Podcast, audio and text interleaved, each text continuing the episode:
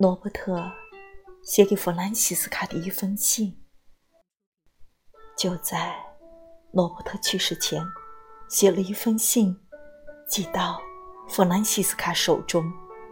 这封信这样写道：“亲爱的弗兰西斯卡，希望这封信能够顺利的寄到你手里。我不知道。”你何时会收到它？也许是在我死后的某一天吧。自从在你家附近那条小径上梦露与你相遇之后，已经十三年了。这些年，我时常想，去他的，我要到你那里去，不管付出什么代价。我要把弗兰西斯卡带走，但我记得你的话，并且尊重你的感觉。或许你是对的，我不知道。但是我确知的是，在那个炎热的星期五早晨，我开车离开那条小径的时候，那是我生命中。最艰难的一件事，我怀疑是否有什么人经历过比那更困难的时刻。在你之前，我有过女人，几个女人，但是在你之后没有了。我并没有做出什么失手独身的决定，我只是再也没有什么兴趣了。有一次，我观察到一只配偶被人射杀的加拿大鹅。你是知道的，他们终生相守为伴的。有几天，雄鹅在池塘边来回游动，以后的日子里天天如此。当我最后一次看到它时，它正在。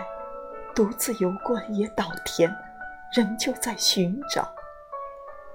对于文学作品而言，这个比喻略显露骨，但是我真切的体验到，我有着跟这只鹅同样的感觉。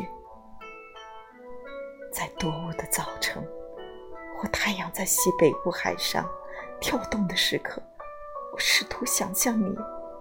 现在会在哪里？正在做什么事情？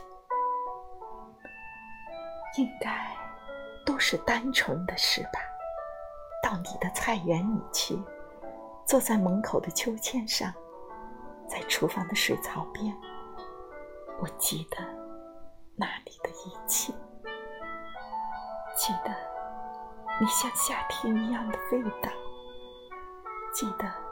接触你皮肤时那种感觉，记得爱你时你喃喃低语的声音。我不喜欢为自己感到遗憾，那不是我的作风。大多数的时候，我并没有那样的感觉。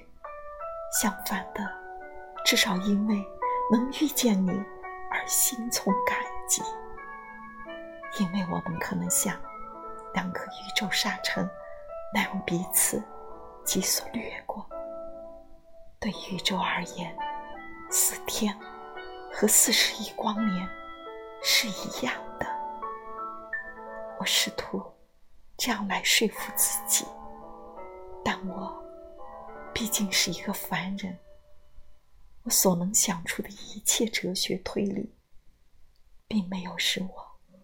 放弃想念你，每一天，每时每刻，我都在深深的想念你，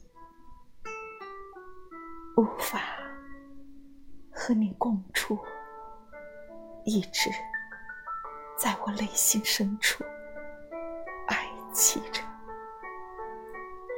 我爱